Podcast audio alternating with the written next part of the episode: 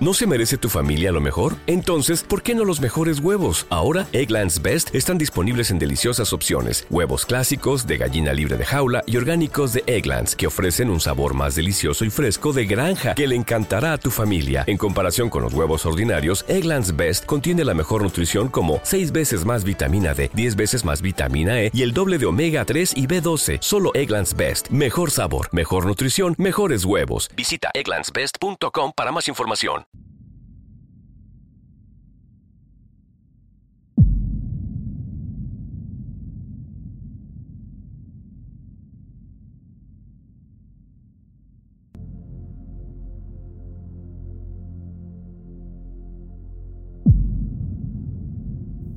El 3 de febrero del 2004 a las 8.50 de la mañana se abren las puertas de la secundaria Southwood, esto en Miami, Florida. Parece un martes de escuela como cualquier otro. Los pasillos vacíos se llenan rápidamente y el ajetreo matutino comienza. Las clases inician dentro de 10 minutos así que un estudiante decide ir rápidamente al baño antes de entrar a su salón. Una vez que ingresa al baño de hombres del segundo piso, curiosamente se encuentra con otro alumno que va saliendo de ahí justo en ese momento. Es un poco extraño, puesto que todos entraron al edificio apenas abrieron las puertas, pero no le da mucha importancia, quizás solo se adelantó a los demás. Antes de entrar algún cubículo, se asoma por debajo de las puertas para verificar que esté desocupado. El corazón del muchacho comienza a acelerarse más y más cuando descubre un charco de sangre que se hace cada vez más grande en el suelo. Sin saber qué hacer, el alumno sale corriendo de aquel lugar y afortunadamente se encuentra con un guardia de seguridad de la escuela en el pasillo, a quien le avisa que hay un herido en el baño, de manera bastante irresponsable. Quizá debido a las bromas pesadas y juegos de los adolescentes, el hombre no le hace caso y le dice que vaya a su clase. Desesperado, este chico corre a su salón, saca de ahí a uno de sus amigos y le pide que lo acompañe de inmediato al baño. Su compañero, aunque un poco incrédulo ante lo que le cuenta, entra con él al sanitario y ambos se ponen en cunclillas frente a la puerta, inclinándose para observar por debajo una vez más. La imagen es bastante aterradora. Un compañero está recostado sobre el sanitario, pecho abajo, y sangra de manera profusa, pero aún tienen la esperanza de poder ayudarlo. Los chicos notan que la puerta de aquel baño está abierta, así que la abren lentamente, revelando la vista completa de aquella terrible escena. Quizás pensando que acababa de sufrir una caída o algún accidente, ambos estudiantes tratan de hacerlo reaccionar, pero él no mueve ni un solo dedo. Cada vez más desesperados los muchachos alzan la voz gritándole para ver si recupera la conciencia, pero todo apunta a lo peor. Ambos acaban de descubrir que están ante un compañero ya sin vida. Los chicos terminan abandonando el baño a gritos y totalmente histéricos, llamando finalmente la atención del guardia de seguridad. El hombre recuerda lo que le dijo aquel muchacho cuando no le hizo caso y comienza a pensar, angustiado, qué será lo que le espera en aquel baño. Una vez que entra, observa en shock la espeluznante escena que alertó a los niños. Sale corriendo hacia la oficina del director para darle la terrible noticia. Llama a la policía de Miami, pues probablemente hay un asesino en la escuela. Al regresar con el director al baño de hombres, el guardia nos explica lo que acaba de ocurrir. El cuerpo ha sido movido. Alguien lo colocó boca arriba con los brazos extendidos dentro del mismo cubículo para personas con discapacidad. Horrorizados, observan con mayor claridad la brutalidad de aquella escena. El cuello del muchacho está totalmente desgarrado por heridas de un arma punzocortante. No les queda duda que fue víctima de un asesinato. Al tener mayor visibilidad de su rostro, logran identificar a la víctima de esta terrible tragedia, el estudiante Jaime Goff, de 14 años. Al enterarse todo el personal directivo de lo ocurrido, el protocolo de seguridad escolar indica que nadie debe entrar ni salir de la escuela, por lo que cierran de inmediato todos los accesos. Solamente se le permite la entrada a las autoridades una vez que arriban al edificio. El alumnado, por otra parte, aún no sabe qué es lo que ocurre y los rumores empiezan a surgir. Algunos comentan que hubo un robo, otros dicen que se encontraron un arma, pero finalmente van escuchando la escalofriante verdad. Ha habido un homicidio. Dentro de la escuela, los detectives interrogan al joven que descubrió el cuerpo. Este les menciona que vio salir a alguien del baño de hombres, sin embargo, no es uno de sus compañeros y no logra ubicar a aquel estudiante. Con ayuda de los oficiales y maestros, consiguen identificar al primer sospechoso, Michael Hernández. Michael es llamado a una oficina de la escuela para ser cuestionado y su maestra alerta a los agentes dos hechos bastante sospechosos. Desde que entró al aula, Hernández ha salido tres veces al baño. Las primeras dos veces antes de las 9 de la mañana y una última ocasión acompañado por un guardia de seguridad después de que el cuerpo fue descubierto. Por si fuera poco, la profesora notó unas manchas rojas en la camiseta del joven, el cual se excusó diciendo que había sufrido sangrado nasal.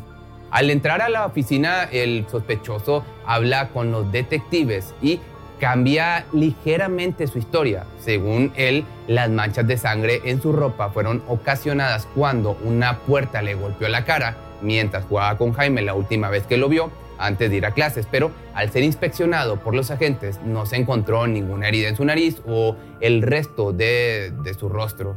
Una vez más, Michael cambia su historia. Dice que cuando fue al baño se encontró ahí a otro alumno quien le comentó que había alguien herido dentro del cubículo. Según él, cuando se agachó para ver por debajo de la puerta, su camiseta rozó unas gotas de sangre y vio a Jaime dentro. Sin embargo, no hizo nada al respecto y se fue directo a clases.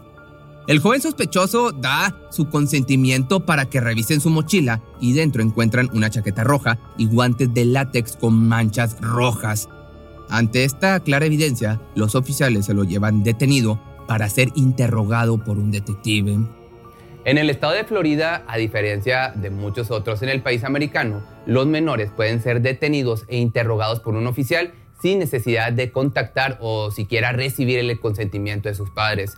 Michael es un joven inteligente. Durante la entrevista habla abiertamente sobre su excepcional desempeño escolar, pero si lo que desea es probar su inocencia, hablar sin la presencia de un abogado es por mucho su decisión menos sabia. Después de unas cuantas preguntas, dice haber estado con Jaime, a quien convenció de entrar antes de las 8.50 de la escuela. Al preguntarle por qué quería entrar con él, finalmente confiesa su plan, acabar con la vida de su amigo. Uh, why did you make the suggestion to Janie to go inside the school today? Um, I was planning to murder him. De manera elocuente y con lujo de detalle, Michael responde cada una de las preguntas del detective como si se tratara de un cuestionario, contando una perturbadora y fríamente articulada historia, revelando cada acción e impulso asesino, desde el momento en que decidió acabar despiadadamente con su mejor amigo hasta que finalmente le quitó la vida. Esta es esa historia. Minutos antes de las 8.50, Michael Hernández y Jaime Koff, dos amigos muy cercanos, se encuentran afuera de la escuela secundaria. Michael convence a Jaime de entrar al edificio antes de la hora permitida por una puerta que encuentran abierta, pero para evitar problemas con el guardia, van directo al baño de hombres del segundo piso. Ahí le dice a Jaime que deben entrar al cubículo para personas con discapacidad, pues tiene algo que mostrarle. Hernández se retira sus anillos, se coloca unos guantes de láctex y le dice a su compañero que los usa simplemente porque son cómodos. Una vez dentro del baño del cubículo, Koff da media vuelta y cierra los ojos a petición de su mejor amigo, pues le dice que le tiene una sorpresa. Con Michael a sus espaldas, Jaime siente cómo él le pone la mano sobre la boca y en un movimiento brusco levanta su cara dejando expuesto su cuello, el cual corta con un cuchillo. El inocente muchacho, sangrando profusamente, pone su mano sobre la herida y da la vuelta para encarar a su agresor, a su amigo, en quien había confiado hasta ese momento. Por su herida, le cuesta hablar, pero le pide que por favor no le quite la vida. Michael le responde, ok, no lo haré si cooperas. Jaime quizá, aún con la esperanza de que su amigo le tenga piedad, se voltea de nuevo. Esto, por desgracia, no es así y recibe múltiples puñaladas cerca de la yugular y una más en la sien. El joven Koff lucha por dar sus últimos alientos mientras Hernández lo coloca sobre el sanitario con la cabeza hacia abajo para que no haga más ruido. Antes de marcharse asegura que su indefensa víctima haya fallecido. Punzando su cara con el cuchillo y mirando sus ojos sin vida, lamentablemente Jaime fallece a la corta edad de 14 años, atacado por quien consideró su mejor amigo durante años. Acto seguido, Michael se quita los guantes de látex y los tira por el excusado. En ese momento el reloj marca las 8.50 de la mañana y escucha a los demás estudiantes entrar a la escuela, así que sale del baño en cuanto un compañero entra. Va directo al baño de abajo para terminar de limpiarse las manchas rojas de su amigo. Lleva en el bolsillo de su chaqueta el arma con la que le arrebató la vida, pero al revisar sus anillos, los cuales había guardado ahí mismo, nota que le falta uno de ellos. Rápidamente limpia su chaqueta, la guarda en su mochila y limpia las manchas que quedan en su piel. Al entrar de nuevo al sanitario donde abandonó a su amigo, un compañero está ahí y le avisa que hay alguien herido dentro del cubículo. Michael se agacha para ver como si aquella escena fuera sorpresa para él y ahí en el suelo del cubículo encuentra el anillo que se le cayó. El asesino lo toma, le dice al otro estudiante que hay que avisar a alguien y se marcha. Obviamente, al ser el perpetrador de aquel brutal suceso, no le avisa a nadie que su amigo yace sin vida en aquel baño. Tristemente, le dio más importancia a ese anillo. Primero, por ser un objeto valioso y en segundo lugar, porque lo identificarían más rápido como un posible sospechoso. Afortunadamente, eso no hizo mucha diferencia, pues Michael ahora cuenta esta terrible historia en una sala de interrogatorio. En algunos momentos de su relato, el chico se acelera tanto que la transcriptora no le puede seguir el paso al teclear su declaración. Parece demasiado entusiasmado por volver a vivir la experiencia o porque vean cuán inteligente es y cómo planeó todo, pero la verdad es que Jaime era un amigo que confiaba plenamente en él. Michael lo sabía y se aprovechó de eso. No importa cuánto lo hubiera planeado, el joven Cuff lo hubiera seguido porque jamás esperaría eso de él. Nadie iba a esperar eso de un mejor amigo. Hernández no es tan listo como él cree, pues probablemente no sabe que puede enfrentar las mismas consecuencias que un adulto por lo que ocasionó, lo que hizo. En Florida, un menor puede recibir la misma sentencia que un mayor de edad, a excepción de la sentencia de muerte. Cuando el detective le pregunta por qué decidió hacerlo, el homicida simplemente responde que no lo sabe, solo quiso hacerlo. Le pidió a su madre que le comprara los guantes para créditos extra en ciencias y convenció a su padre de que le obsequiara cuchillos de los que vende en su negocio. El arma fue finalmente encontrada en su mochila, el arma con la que le arrebató la vida, en un compartimiento oculto en el forro, el cual abría y cerraba con unas tiras de velcro que había colocado ahí. No hay mucho más que investigar. Este sujeto está ya bajo custodia y ya ha confesado detalladamente lo que hizo. Sin embargo, este caso aún tiene un cabo suelto. El tercer amigo del cuerpo, el joven llamado André Martín. ¿Qué pasó con él? Un día antes de este acontecimiento, Michael, Jaime y André entran a la escuela. Acaba de sonar la campana de llegada tarde, pero por lo que no tiene mucho tiempo que perder, Aún así, Michael convence a sus amigos de entrar un momento al baño de hombres del segundo piso, el mismo en el cual terminaría con la vida de Jaime apenas un día después. Ahí, Michael le pide a André que entre al cubículo, pues tiene algo que mostrarle. El joven no sabe qué es lo que trama su amigo, pero algo le da desconfianza y con justa razón. El futuro criminal ya está listo desde entonces para llevar a cabo un doble homicidio, aunque sus amigos aún no tengan ni idea.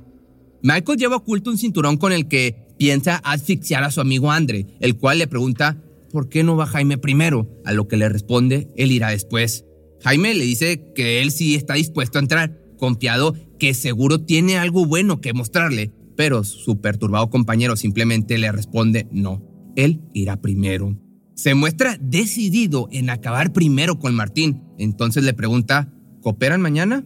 A lo que sus inocentes amigos responden sí, mañana cooperamos. Afortunadamente, al día siguiente André no se reunió con ellos. Según él, simplemente lo olvidó, pero al enterarse de lo ocurrido tuvo todo un sentido.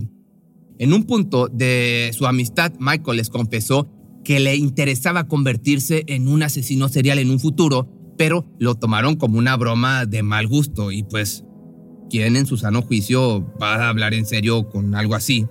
Pero bueno, en la escuela, a pesar de sus excelentes calificaciones, tenía un historial de molestar a sus compañeros, llegando a agredir incluso físicamente a un par de compañeras y persiguiendo a otros niños con un desarmador que llevaba en su mochila. El homicidio es la culminación de una serie de preocupantes llamadas de atención, pero su confesión sin duda le traería el castigo merecido por lo que hizo. Al terminar el interrogatorio con el detective, este le pregunta si lamenta lo que ocurrió, pero Michael fríamente le responde que no, obviamente no tiene ningún resentimiento. Michael Hernández es llevado a sus 14 años al tutelar de menores y cuatro años después es juzgado presentándose ante la corte como no culpable por insanidad mental. La evidencia en su contra además de el arma con la que hizo todo esto y la ropa manchada de rojo, incluye una lista de asesinos seriales escrita por él mismo y otra de gente que quería matar, incluyendo a su hermana mayor. También se encontró entre sus pertenencias un manifiesto en el que declaraba su necesidad de purgar el planeta eliminando gente. De esta manera, el 24 de septiembre del año 2008, Michael es finalmente declarado culpable del asesinato de Jaime Koff y el intento de homicidio de André Martín. Se le declara sentencia de por vida sin posibilidad de libertad condicional, más 30 años extra por el cargo de intento de homicidio. Y así es como una persona echa a perder su vida por una loquera de la juventud. Si esto se le puede llamar loquera, claro.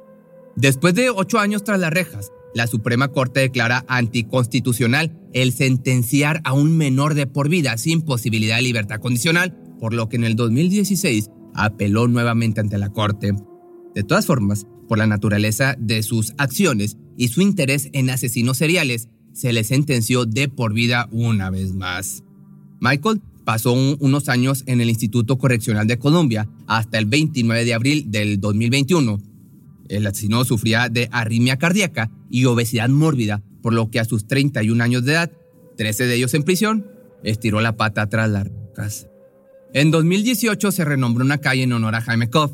Al homenaje y ceremonia asistieron María y Jorge Koff, los padres del joven difunto, y el ahora oficial de policía André Martín, el joven sobreviviente a su amigo homicida. Según Martín, aquel acontecimiento lo llevó por un camino de búsqueda de la justicia, persiguiendo el deseo de ayudar a los demás, sirviendo como agente de la ley. Por otra parte, después del fallecimiento de este criminal, los padres de Koff Jorge y María compartieron un mensaje. A su familia lamento mucho que esto le haya pasado a su hijo. No nos alegra escuchar que haya fallecido, a pesar de todo lo que hemos pasado. Como padres, sabemos cómo se siente. Esto lo dijo Jorge y María mencionó lo siguiente. Siempre pienso en mi hijo cada día y tengo la esperanza en mi mente y en mi corazón de que algún día lo veré de nuevo. Es bastante lamentable pensar cómo las terribles acciones de un chico de 14 años acabaron con la vida de su mejor amigo dejando cicatrices de por vida en ambas familias. Quizá lo único positivo en medio de esta tragedia es que André logró sobrevivir y descubrió su deseo de proteger y servir, así como él se sintió protegido por los detectives que llevaron tras las rejas al autor de aquel brutal suceso. Si te gustó este video, no olvides seguirme en mi otro canal que me encuentras como Pepe Misterio Choice. Ahí subo videos de alrededor de 5 a 7 minutos. Son pues, casos más cortos y más actualizados que tienen muchas veces algunos días que pasaron. Cuando el tráfico te sube la presión, nada mejor que una buena canción. Cuando las noticias ocupen tu atención, enfócate en lo que te alegra el corazón. Y cuando te sientas mal, un buen médico te ayuda a sanar. Sabemos que mantener tu salud es tu prioridad, también es la nuestra en Kaiser Permanente, donde trabajamos juntos para cuidar de todo lo que tú eres. Kaiser Permanente, para todo lo que tú eres. Kaiser Foundation Health Plan of the Mid-Atlantic Stay Inc., 2101 East Jefferson Street, Rockville, Maryland, 20852. Hola, buenos días, mi pana. Buenos días, bienvenido a Sherwin Williams. ¡Ey! ¿Qué onda, compadre? ¿Qué onda? Ya tengo lista la pintura que ordenaste en el ProPlus app. Con más de 6.000 representantes en nuestras tiendas listos para atenderte en tu idioma y beneficios para contratistas que encontrarás en aliadopro.com. En Sherwin Williams somos el aliado del PRO.